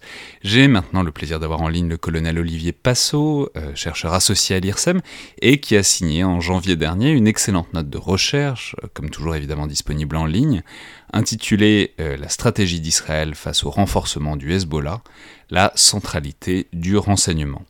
Donc bonjour et bienvenue dans le collimateur. Bonjour Alexandre. Alors, on, va reprendre un peu là où on avait euh, laissé la situation avec euh, Michel Goya, à savoir bon, au lendemain de la, guerre de 2006. Et je vais peut-être euh, commencer par vous poser la question, par la, même question avec laquelle on avait fini avec Michel Goya, c'est-à-dire la question en quelque sorte du bilan, du, du retexte, du retour d'expérience du point de vue israélien. Disons, quelles sont pour vous les principales leçons ou, du moins les critiques opérationnelles qui ont été retenues de ce qui est sinon, euh, à travers cette guerre de 2006, sinon une défaite, du moins une non-victoire, et en tout cas certainement un revers du point de vue de l'image euh, de l'armée israélienne. Oui, en fait, la guerre de 2006 euh, a été l'occasion pour le Hezbollah de tenir en échec l'armée israélienne pendant toute la durée du conflit, qui a duré 33 jours. Et cette mise en échec, se, se caractérise par, par exemple, et notamment par la capacité du Hezbollah à tirer des, projectiles, roquettes et missiles, sur le territoire israélien pendant toute la durée du conflit. Donc, les Israéliens ne sont pas parvenus à faire taire les, départs de roquettes. Si on, parle du bilan de, cette guerre, en fait, euh, on peut se reporter à la commission Vinograd, qui est une un, un, groupe de travail qui a été mis sur pied euh, peu de temps après la fin de la guerre. Euh, Vinograd, c'est un juge, un ancien juge israélien, donc qui a qui a été mandaté par le premier ministre Olmert pour faire le point euh, et pour pour essayer d'identifier les causes de cette cette mise en échec. Et euh, donc il y a, il y a plusieurs, euh, il y a beaucoup de points euh, au niveau macro euh, jusqu'au niveau euh, vraiment tactique. Euh, à un niveau stratégique, bah, les, les, buts de guerre n'ont pas été atteints, puisque finalement euh, le Hezbollah n'a pas été neutralisé, n'a pas été réduit. Et, euh, effectivement, au sortir de la guerre, il a été, il y a eu une forte attrition mais euh, il n'a pas été neutralisé du tout. Ils ont continué à pouvoir tirer les roquettes, comme je vous l'ai dit, euh, à un rythme même sous la pression des, des frappes aériennes israéliennes. Euh, les buts de guerre n'étaient pas non plus très clairs. Lorsque les Israéliens ont décidé de, de rentrer euh, en guerre et de réagir à euh, cette embuscade du Hezbollah, en fait, c'était au départ pour récupérer les, les, les, les, deux soldats pris en otage et pour une, une opération finalement assez limitée. Après, il a été question de neutraliser de l'Hezbollah, puis il a été question de faire, euh, d'arrêter les roquettes qui tombaient sur sur Israël. Donc tous ces buts étaient à la fois pas pas clairs pour les populations, mais surtout pour les militaires israéliens qui étaient euh, qui, euh, qui ont été engagés. Il y a également une impréparation de, de des Israéliens, de l'armée israélienne, qui était surtout habituée à faire du contre-terrorisme dans les territoires palestiniens dans les années 2000 et qui a été surprise par le par le, opérationnelles très très importantes du Hezbollah. Le processus de le processus de décision politico-militaire qui n'était pas efficace. Euh, la mise en danger des populations civiles euh, au nord, d'Israël par ces tirs, puisque les les roquettes sont tombées euh, jusqu'à 70-75 km jusqu'en donc euh, dans la profondeur du territoire israélien. Et puis, euh, mais ça on va peut-être en parler plus euh, plus en détail, des beaucoup de choses, enfin des, des, choses, des critiques qui portent sur le, le, renseignement, en particulier la méconnaissance du Hezbollah. Donc, le, contrairement au, au groupe euh, palestinien que donc de, des territoires de Cisjordanie ou de Gaza, que le renseignement israélien connaissait très bien parce qu'ils ont, ils ont l'occasion de, le, de les de s'y frotter régulièrement comme euh, vous l'avez bien euh, décrit dans la série euh, Fauda, dans le dans le bunker. Bah le, le, le, Hezbollah, euh, depuis le retrait israélien du, du Liban en 2000, ils ils, ils, ils n'ont pas vu que c'était c'était un c'était un groupe qui avait qui avait progressé beaucoup. Euh, dans le domaine toujours renseignement, il y a, y a un manque de partage de l'information entre ce que savait, euh, je dirais, l'échelon central à Tel Aviv, le, le, renseignement israélien proprement dit, et puis les unités au contact. Et puis euh, un manque de un manque de moyens en général et un manque de moyens, euh, disons, euh, dévolus aux unités, euh, aux échelons tactiques. Voilà en, en gros les, les, les griefs qui, sont portés par cette commission Vinograd qui rend ses conclusions euh, début 2008.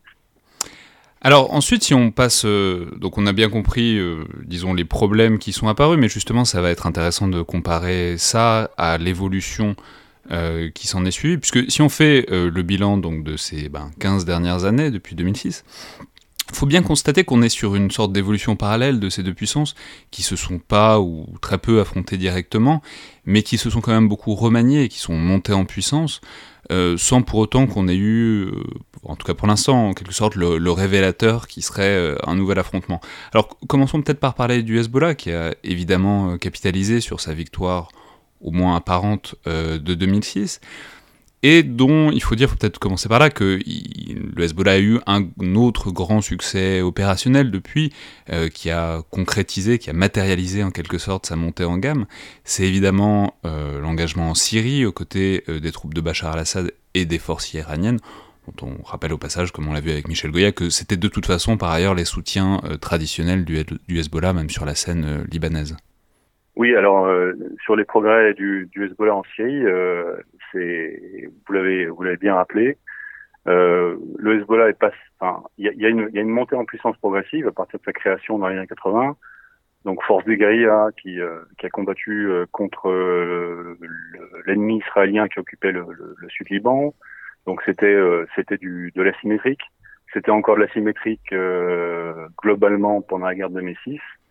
Et avec la Syrie, en fait, le Hezbollah devient un acteur à part entière puisque il arrive à manœuvrer des unités d'infanterie, de, chars, de, l'antichar, donc c'est un, vrai combat interarmes euh, de niveau bataillon, voire de niveau brigade. Il affronte cette fois-ci un, adversaire qui est à sa portée, qui est aussi puissant que lui, hein, les, groupes, les groupes djihadistes en particulier. Et, euh, et, et, tout ça, en plus, en coordination avec l'armée syrienne et l'armée russe qui dispose d'une d'une puissance aérienne. Donc il y a une coordination 3D qui n'existait pas jusque-là parce que les seuls, euh, bon, le, Hezbollah avait quelques drones, mais euh, en gros, le ciel euh, lui était toujours défavorable. Donc là, il y a, il y a un, un, saut qualitatif. Donc ça, c'est la, je dirais, le, le, Hezbollah est devenu un acteur militaire complet, capable à la fois de faire des actions de, de basse intensité, donc d'acteurs asymétriques du faible au fort, mais il est également capable de, de faire du combat interarmes conventionnel, et puis il peut agir dans d'autres champs de la conflictualité comme le, le, cyber, où ils sont pas mauvais. Ça c'est un point très important qui inquiète les Israéliens. L'autre aspect, ce sont les roquettes. Euh, oui, c'est ce que j'allais dire, c'est que c'est que par rapport, même par rapport à Israël, donc ça c'est la, la, partie, c'est en quelque sorte la démonstration de force euh, en Syrie, mais euh, il y a aussi effectivement une montée en puissance de ce qu'on a vu en fait, et vous l'avez bien décrit, être en quelque sorte le socle de la puissance, ou en tout cas de la capacité de nuisance du Hezbollah, c'est-à-dire les capacités balistiques, donc les capacités à lancer des roquettes et même des missiles à moyenne et, longue distance, qui pourraient donc toucher tout le territoire israélien. Exactement. Alors s'agissant, oui, s'agissant de, de ce stock et de cet arsenal balistique, c'est le cauchemar des Israéliens parce que euh, déjà en 2006, on on a, donc on a, on a bien vu, enfin ils ont bien vu que euh, l'adversaire était résilient et depuis ils n'ont cessé de, de, progresser en jouant sur les sur trois axes d'effort qui sont euh, le nombre de projectiles, leur portée et leur précision. Si on parle du, du nombre, aujourd'hui, selon les estimations des responsables israéliens qui ne se cachent pas pour pour dénombrer le, la menace, euh, on est autour de 100 000 ou 130 000 selon les selon euh, les, les, experts. Euh, donc euh, c'est beaucoup plus qu'il y avait en 2006, hein, euh, où on était plutôt à quelques dizaines de milliers, on était à peut-être 30 000 ou 40 000. Donc la deuxième deuxième donc ensuite c'est la portée, on n'est plus à 70 km de portée, mais on est à, à 200 voire 300 km de portée avec les, les missiles les plus performants, les Zelzal et, et, et Fateh. Donc là, le, le, le, sud du territoire euh, israélien est largement battu et euh, cette allonge permet même au, euh, au, site de lancement de se déporter vers le nord. On sait que le sud Liban est, surveillé très méticuleusement par euh, les capteurs euh, israéliens, les avions, etc., les drones. Donc il est, il avantageux pour le Hezbollah d'aller placer ses sites beaucoup plus au nord, euh, de les disperser également pour, avoir une capacité de redondance si ces sites étaient euh, détruits par, euh, l'armée de l'air euh, israélienne. Et puis la précision, donc on est, on était dans les années 80, 90 et même même 2000 sur des sur des roquettes donc pas pas dirigées, hein, pas euh, pas guidé, qui tombait, euh, qui tombait un peu, un peu n'importe où. Euh, alors, quand on vise une, un grand espace, une ville, effectivement, ça, ça, ça présente pas beaucoup de, c'est pas un gros inconvénient entre guillemets, si je peux me permettre. Mais si on, si on vise un site à haute valeur, à haute valeur ajoutée, comme euh, des infrastructures qui sont, qui peuvent être euh, donc vitales, comme des aéroports, des ports, euh, des centrales thermiques, la centrale nucléaire de Dimona, ou voilà. Dans ces cas-là, euh, la précision est extrêmement importante. Et euh, d'autant plus importante que euh, les Israéliens ont développé une capacité antimissile qui est donc en plusieurs couches, notamment le, fameux Iron Dome. Ouais, mais alors ça, on va, en reparler euh, juste après. Mais euh, pour terminer en quelque sorte avec le Hezbollah, donc on a bien compris euh, monter en gamme sur le champ de bataille, monter en gamme des capacités balistiques. Et j'ai appris en vous lisant qu'il semblerait qu'il y ait même des velléités plus ambitieuses encore. En tout cas, c'est à la fois ce qu'affirme le Hezbollah et ce que craint Israël disons, d'attaquer euh, directement, voire même d'occuper euh, des, bastions, enfin des petits territoires au nord d'Israël. C'est-à-dire, il y a donc une volonté même de se déployer, de, de grignoter, euh, peut-être, si l'occasion se présente, le territoire israélien Alors, ça fait partie du discours de, des cadres du Hezbollah, et en particulier de, de Nasrallah. donc depuis les dernières années, dans ses discours, il il est plus dans une seulement dans une rhétorique de, de défense Hein, c'était la résistance euh, à Israël. C'est bien comme ça que Hezbollah a, a, gagné ses lettres de noblesse. Mais maintenant, il veut défier l'adversaire sur son propre terrain. Donc effectivement, les roquettes, c'est déjà, c'est déjà ça. C'est plus seulement on, on, on, défend plus, mais on attaque. Et puis euh, ils ont promis, euh, enfin Nasrallah a promis dans, et régulièrement dans ses discours, il dit on va attaquer la Galilée, euh, on a les moyens pour le faire, pour lui, en fait, euh, il, euh, dans ses rêves les plus fous, ce serait de, prendre un gage territorial en, territoire israélien, idéalement de prendre des otages. Hein. C'est qu'un otage, ça vaut, ça vaut très très cher, parce que les Israéliens euh, défendent, euh, payent très, payent très cher pour leurs citoyens. On pense euh, à, à Chalit, caporal Chalit, qui a été qui a été échangé pour 1000 1000 Palestiniens à l'époque. Donc, idéalement, ce serait de prendre des otages, ou à défaut de, s'introduire dans un kibbutz au nord d'Israël, et puis de planter le drapeau du Hezbollah, euh, d'y rester quelques heures avec éventuellement des, commandos suicides ensuite qui, bon, effondreraient leur, peau, comme ça. Mais ça, ça serait euh, une victoire stratégique. Euh, donc oui, il y a, cette rhétorique d'attaque sur la Galilée, mais je ne sais pas s'ils y croient vraiment en termes opérationnels sur la durée.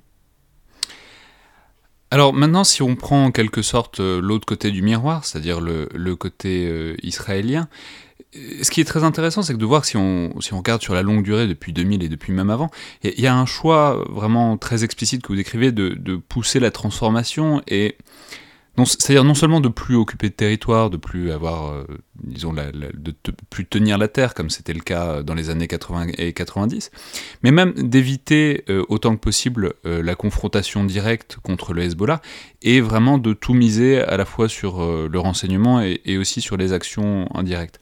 Alors, alors quand même, commençons, puisque on, a, on est parti de là, et puis vous avez commencé à en parler aussi, puisqu'il semble bien que ce soit quand même le principal danger, ou en tout cas le danger le plus direct euh, du point de vue du point de vue israélien, qu'est-ce qu'ils font? Enfin, quelles mesures ont été prises? Alors, j'imagine que c'est à différents niveaux, mais contre ces menaces de, de tirs de roquettes et de missiles par euh, le Hezbollah? Euh, alors, vous avez tout à fait raison de dire que les Israéliens, en général, ont fait le choix de la non-guerre, ce qui semble, ce qui peut sembler paradoxal quand on sait et quand on observe le renforcement euh, du militaire du Hezbollah euh, inexorable, on va dire. Mais euh, avant de répondre tout à fait à la question, euh, c'est, le choix de la non-guerre s'explique en fait parce que les, les, les responsables israéliens, d'une manière générale, estiment que euh, une, la prochaine guerre sera extrêmement destructrice pour le Liban dans son entier parce qu'il est difficile, il est impossible de séparer euh, le Hezbollah de son environnement et donc de traiter le Hezbollah, les cibles Hezbollah sans traiter, sans traiter des cibles non militaires, on va dire. Et que donc euh, une confrontation qui serait quand même longue, qui serait au minimum de plusieurs semaines, euh, déboucherait sur euh, un véritable champ de ruines. Donc champ de ruines qui serait euh, sur lequel en fait le, le Hezbollah sortirait sans doute renforcé et, et peut-être euh, que d'autres groupes euh, extrémistes, euh, type Al-Qaïda ou autres, pourraient également émerger du, du chaos. Par ailleurs, le, le, les Israéliens rechignent à, à s'engager dans une guerre, en tout cas le, le, le leadership politique, parce que le, le temps politique est court en Israël. Les élections sont séparées de quatre ans. Euh, souvent, euh, le Premier ministre dissout l'Assemblée, euh, dissout la Knesset dans la, dans la quatrième année, donc en fait, il a, il a guère plus de trois ans. Et là, pour le, cette nouvelle législature, euh, Netanyahou est parti pour 18 mois, il va laisser sa place à, à, son adversaire Benny Gantz pour ensuite 18 mois à nouveau. Donc 18 mois ou même 3 ans, c'est vraiment court pour lancer une guerre contre le Hezbollah, même si on sait qu'un jour ou autre, il faudra la faire parce que le Hezbollah se renforce et on ne peut pas accepter d'avoir un, adversaire de cette taille aux frontières. Mais c'est toujours mieux de laisser euh, la responsabilité aux, aux successeurs à plus tard. Donc à partir du moment où euh, ils ont fait le choix de la non-guerre, je dirais que la stratégie israélienne, elle, elle s'articule euh, sur trois axes.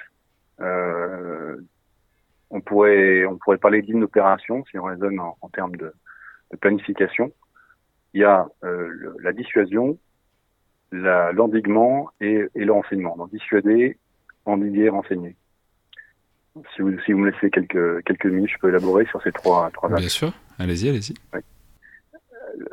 La, la, dissuasion ce, a été, euh, je dirais, élaboré en tant que concept, même si c'est pas un concept officiel. Hein. Si vous prenez la, stratégie nationale d'Israël, qui est un document public, on ne parle pas de la, la dissuasion.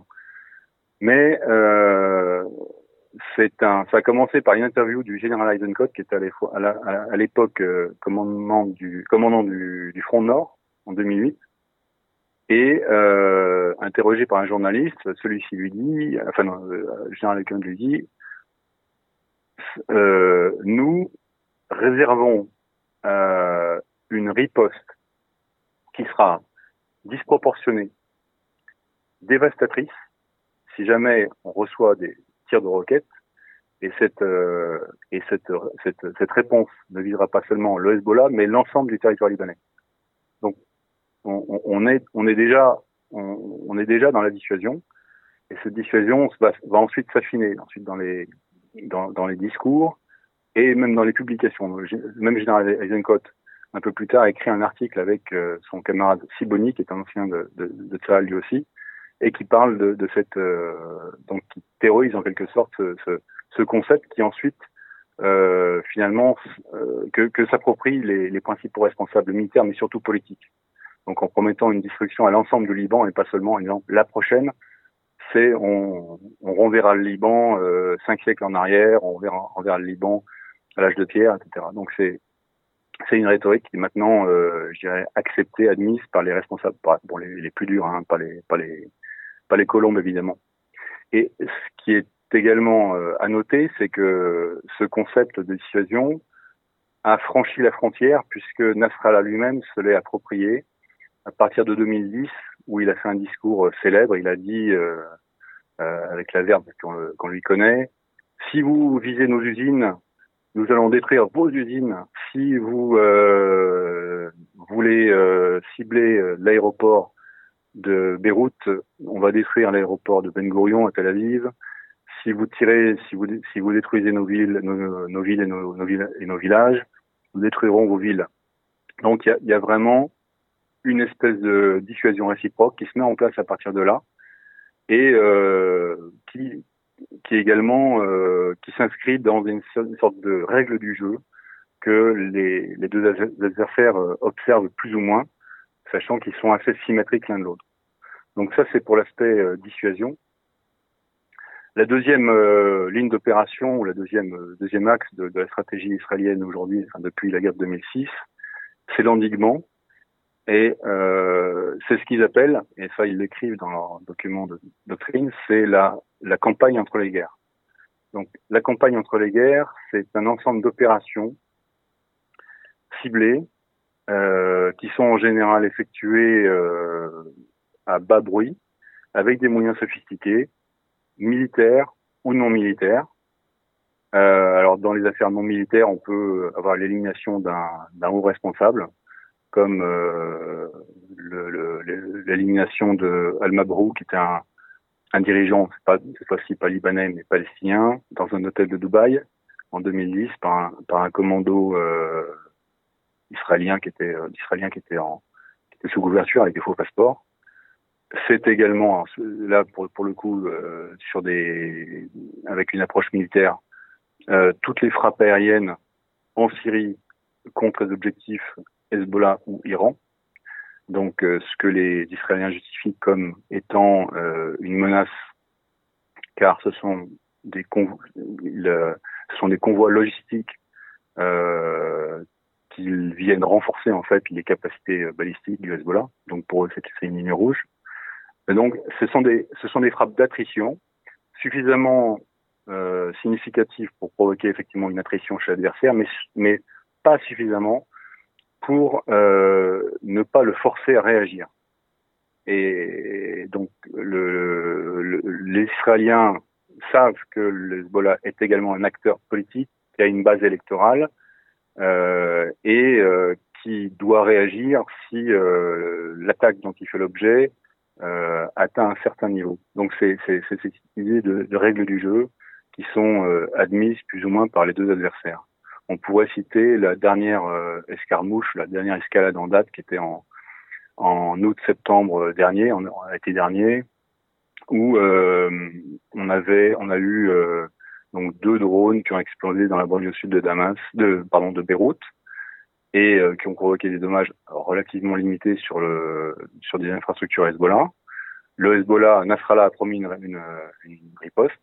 Il a effectué cette riposte. Il a donc le Hezbollah a effectué euh, des tirs de missiles euh, guidés anti-chars contre un véhicule blindé le long de la ligne bleue, d'un côté israélien bien sûr, sur la, la communauté de dans la localité d'Avizim. Il n'y a pas eu de, c'était une frappe limitée et le, les Israéliens, en fait, n'ont pas réagi euh, outre mesure. Ils ont même eu la politesse de, de faire semblant qu'il y avait des, des blessés parmi les soldats israéliens. Ils ont ils ont vidé des tubes de ketchup sur les sur les sur deux soldats qui ont évacué par ils sont évacués ensuite euh, pour donner en fait pour donner la possibilité à, à Nasrallah et à Hezbollah de ne pas riposter à nouveau.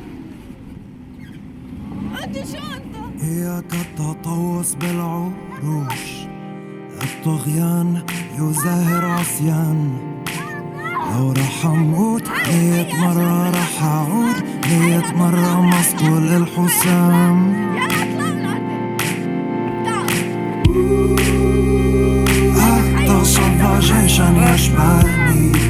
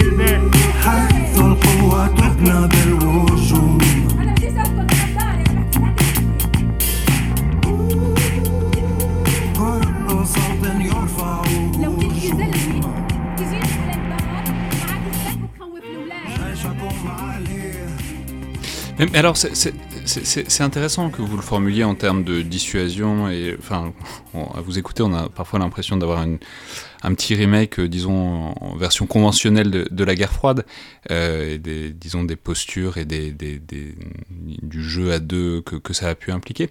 Mais juste avant de vous laisser passer à votre dernier pôle, qui est le pôle du renseignement, puisqu'on parle de dissuasion, on sait que bah, en fait, un des piliers de la dissuasion, c'est le fait qu'on ait des dommages mutuels plus ou moins assurés. Mais en l'occurrence, il y a, en tout cas pour Israël, un dispositif dont vous avez commencé à parler tout à l'heure, qui au moins théoriquement euh, est censé assurer une sorte de dissymétrie, c'est-à-dire s'assurer qu'au moins le, le, Hezbollah puisse pas infliger trop de dommages à Israël, c'est le dispositif euh, antimissile, anti-roquette. Alors il y en a eu plusieurs, il y a eu plusieurs itérations, mais le dernier en date, c'est le dispositif Iron Dome qui est donc censé intercepter euh, ces projectiles et donc éviter en quelque euh, éviter qu'il y ait une sorte de parité entre les deux et essayer au moins de limiter les dommages à moyenne et longue distance que pourrait faire le Hezbollah. Exactement. Alors Iron Dome s'inscrit bien dans, le, dans la dissuasion parce que euh, c'est la dissuasion par déni. En fait, il y a deux, il y a deux formes de dissuasion. Si on prend la, le, le, la littérature autour de, de, de, ce, de, ce, conflit par les chercheurs, euh, dissuasion par punition, c'est en gros, c'est le général Eisenkot qui dit on va, on va détruire tout le Liban, on va détruire tout Hezbollah si on, si on reçoit une seule roquette. On, on vous punit. Euh, la dissuasion par déni, c'est euh, le message qui consiste à dire bon, vous pouvez toujours tirer des roquettes, vous pouvez toujours faire quelque chose, mais nous, on a, on a un ou deux coups d'avance, on a les moyens technologiques, qui nous une avance technologique qui nous permet de, de, de se prémunir contre toute, euh, toute menace. Donc, Iron Dome, effectivement, c'est un ensemble de c'est un dispositif qui s'articule autour de trois éléments, hein, donc des, des radars qui, qui vont détecter les départs de coups et, euh, et ensuite anticiper euh, les, euh, les, trajectoires. Une, une, une, intelligence, un, un, système de commandement et contrôle qui va faire partir le, les missiles intercepteurs si euh, la roquette va tomber sur, sur une zone euh, habitée ou sur une zone sensible. Et puis le troisième élément, évidemment, c'est les missiles. Donc Iron Dome a été déployé, euh, je crois, à partir du début des années 2010, donc après, après les guerres de 2006, mais aussi après les différentes euh, confrontations avec, euh, avec, le Hamas à, Gaza. Et aujourd'hui, il couvre une bonne partie du territoire israélien, pas tout le territoire, parce que ça coûte, ça coûte, ça coûte très cher.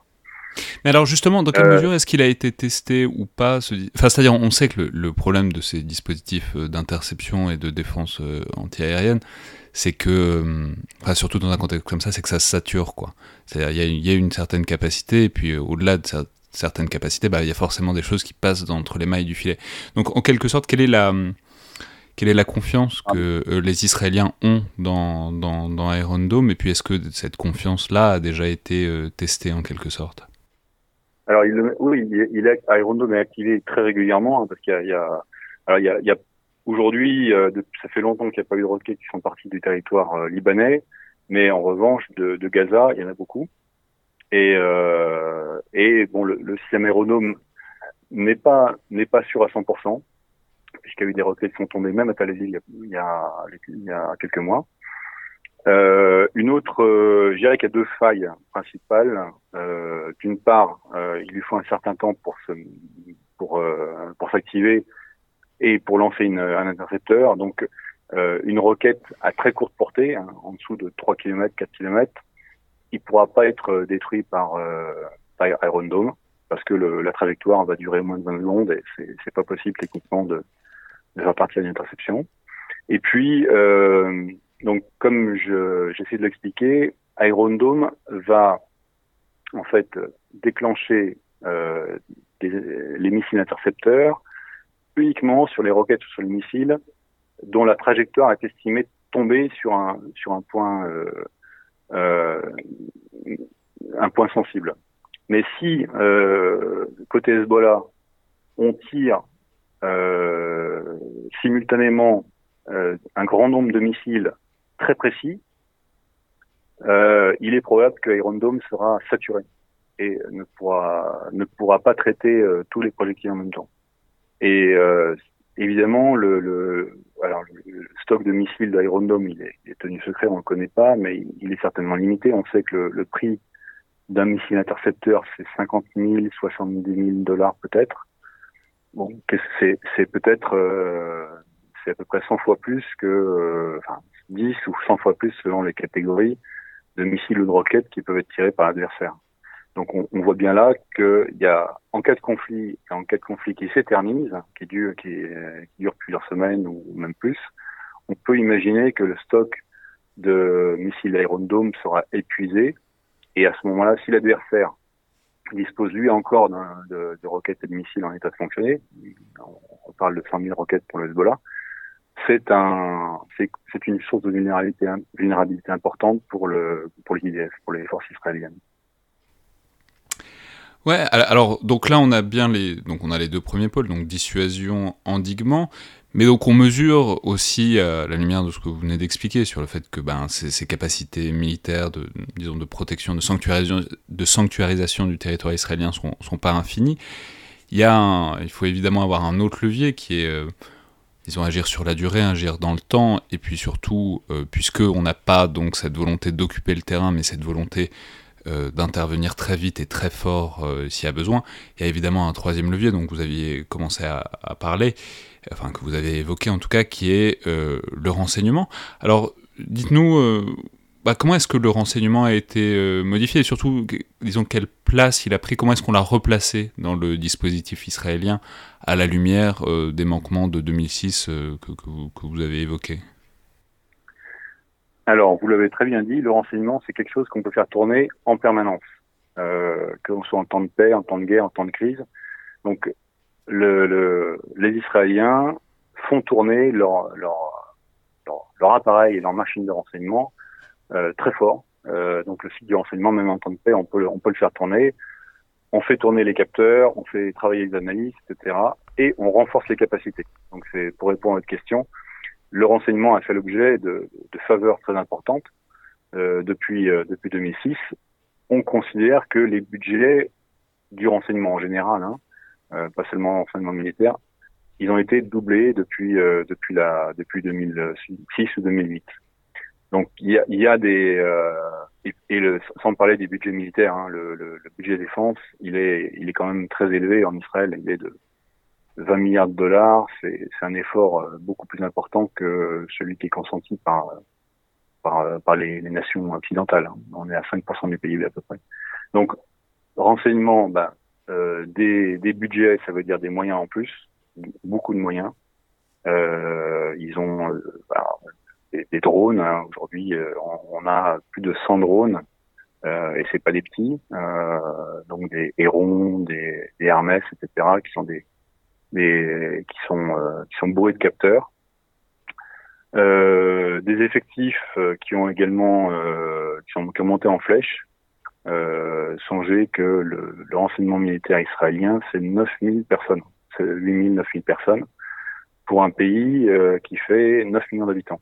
Donc ça, ça, ça, pourrait faire rêver des grandes nations. Dans cet effort, il y a, y, a, également une, une, une posture qui est, qui est, très offensive en termes de, de manœuvre des, des, capteurs et du, et du renseignement. C'est-à-dire que pour, le, pour la partie libanaise, pour le Hezbollah, euh, les, la ligne bleue qui est, la frontière entre Israël et le Liban, et il y, a des capteurs tout le long, tout le long, tout le long, tout le long, euh, des, des, des antennes, des caméras, etc.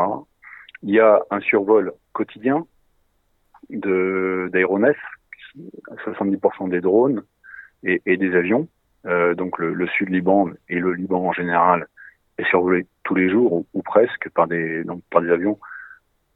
C'est une euh, évidemment en contravention avec le, le, droit international puisque en principe le, le Liban est, enfin, le, Liban est souverain et, et Israël demande à personne pour euh, survoler son territoire.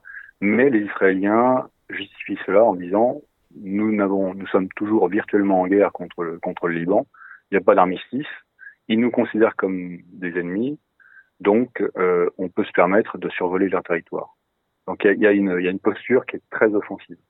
Euh, posture offensive qui se, qui peut aussi euh, se matérialiser par euh, euh, le soutien de, de groupes, euh, de groupes armés islamistes dans le plateau du Golan, euh, donc soutien, voire manipulation, hein, au cours des années, euh, pendant la guerre euh, depuis 2012-2013, il y a des, des, rapports assez précis qui, qui, expliquent que les Israéliens ont, ont aidé euh, des groupes euh, de différentes obédiences, mais qui luttaient contre les Hezbollah.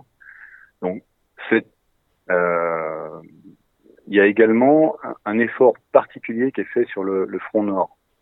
Donc le, le commandement Nord, euh, c'est vraiment le commandement euh, important. Donc il y a, y a, quatre commandements régionaux euh, dans l'armée israélienne. Et le commandement Nord, c'est celui qui est face au, au, Liban et face à la Syrie. Donc jusqu'aux années 90, voire début des années 2000, il y avait la menace était un peu omnidirectionnelle. On craignait autant ce qui venait du sud, de, l'est, etc. Euh, Aujourd'hui, enfin après la guerre de 2006, on a, maintenant, il est clair que c'est le, Hezbollah qui est le plus menaçant, et, donc tout est fait, tout est tout est fait euh, en faveur du, commandement Nord. Euh, en tout cas, la priorité des moyens, notamment des moyens renseignement. Pas seulement hein, les les commandants du, du, du, Front Nord sont toujours euh, des gens euh, euh, de, de, très haut niveau. Hein. Le, euh, actuellement, le, le, SEMA et le SEMAT israélien, le général Koravi et le général Strick, qui sont respectivement le SEMA et SEMAT, sont tous les deux dans Donc SEMA et SEMAT, chef d'état-major des armées, chef d'état-major de l'armée de terre. Exactement, bravo.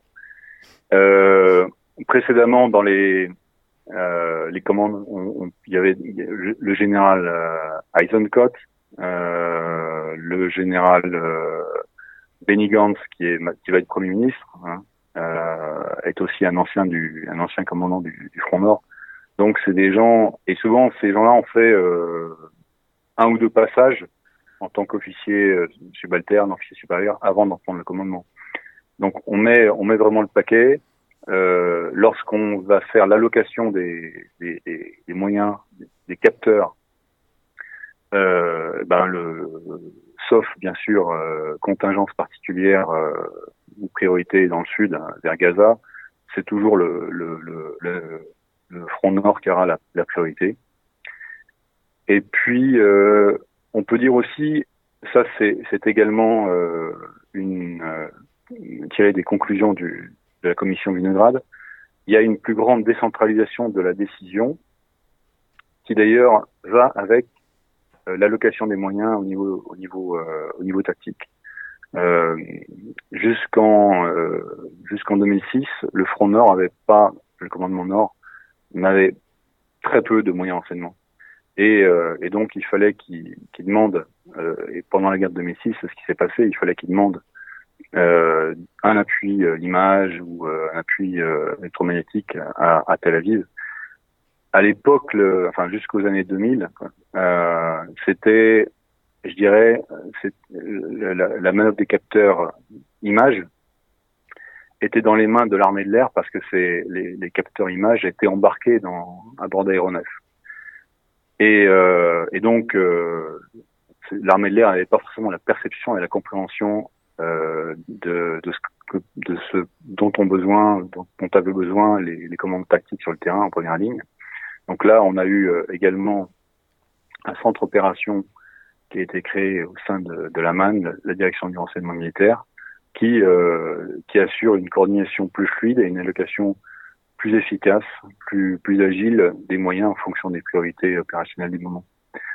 Donc aujourd'hui, le, le, le, chef tactique, alors euh, un commandant de, de, brigade, un commandant de, de bataillon, euh, il va euh, beaucoup plus agir et, et élaborer sa manœuvre en fonction du renseignement qu'il a. Si vous voulez, euh, un chef de corps, un, un commandant de bataillon, jusqu'aux années 2000, 2000, 2000, même pendant la guerre de 2006, il se voyait confier la mission d'aller euh, reconnaître un axe et puis euh, reconnaître un, village de 3 km plus au nord, en territoire, en territoire libanais, en territoire potentiellement hostile.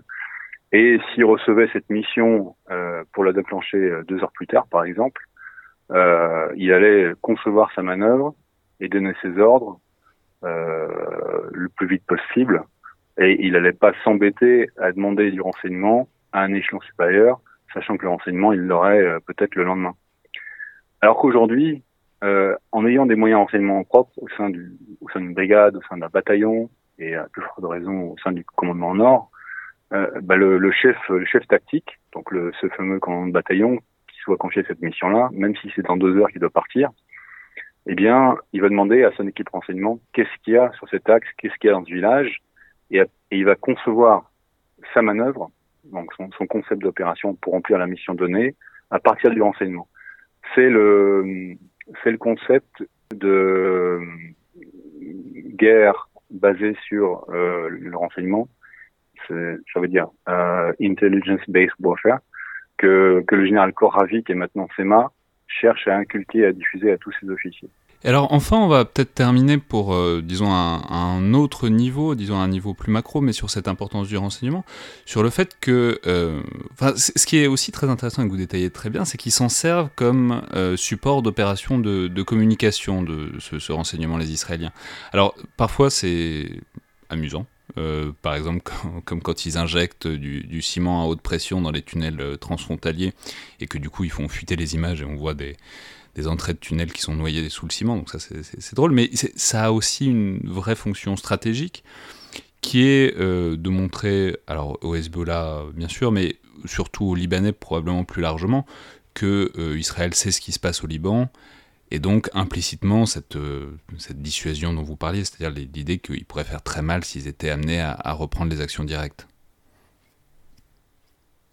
Alors oui, vous avez très bien expliqué pour moi, cette affaire est, une, est un coup de maître. Euh, donc, euh, c'est à la fois euh, euh, le résultat de l'action des du renseignement, des sapeurs, enfin du, du génie, euh, également des puis des, et, et, de, et de la communication. Et c'est vrai que on constate depuis assez peu de temps, depuis quelques années, je je ne sais pas s'il y a des antécédents, euh, l'utilisation du renseignement à des fins autres que, que le renseignement. On, en général, le renseignement est destiné euh, à ce qu'on aux, gens qui ont besoin d'en connaître, selon l'expression consacrée. Or là, euh, donc Netanyahu, pour pas le citer, Premier ministre, a utilisé par trois fois au moins euh, donc euh, un produit renseignement euh, et il l'a diffusé au grand public.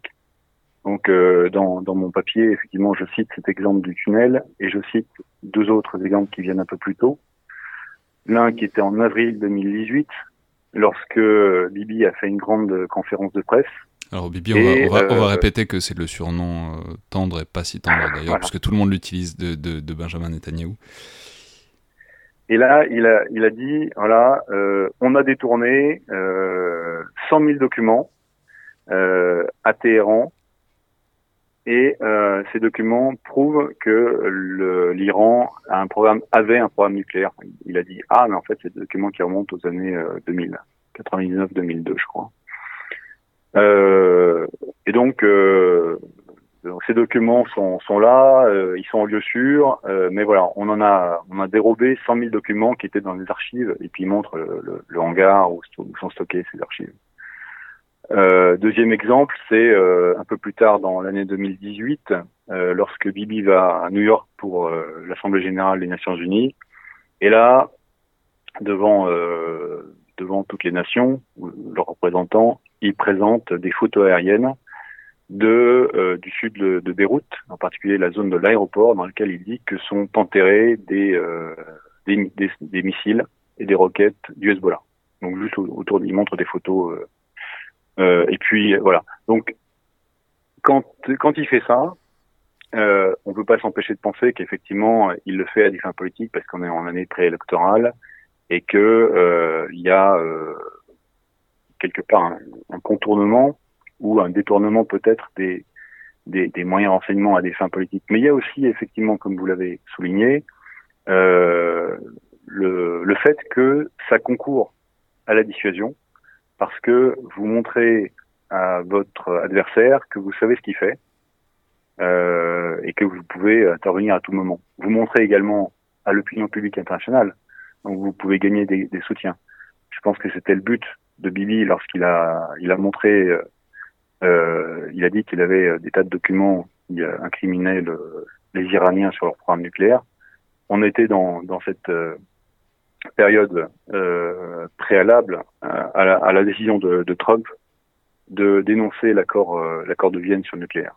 Donc il y a, il y a également une, une action, cette, enfin, ces opérations ont des fins informationnelles, elles veulent jouer également sur les perceptions. Donc c'est euh, c'est ce que j'ai appelé dans, dans, le papier la rançon de succès. Voilà, le renseignement est très le renseignement israélien est très performant, tout le monde le sait.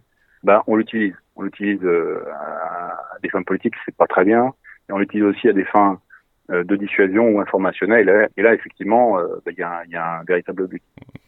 très bien. Ben, merci beaucoup, Olivier Passot. Je vous en prie, je rappelle donc votre note de recherche, la numéro 87, parue en, en janvier, la stratégie d'Israël face au renforcement du Hezbollah, la centralité du renseignement qu'on trouve euh, et retrouve donc très facilement sur le site de l'IRSEM. C'était donc le collimateur, le podcast de l'Institut de recherche stratégique euh, de l'école militaire. Je vous rappelle que vous pouvez nous joindre par mail ou sur les réseaux sociaux de l'IRSEM. On est très preneur de vos commentaires et de vos notes sur iTunes notamment, qui aident à faire connaître le podcast, qui nous aident aussi à avoir des retours sur ce que vous pensez de la forme et du contenu de l'émission. Merci à toutes et tous et à la prochaine fois.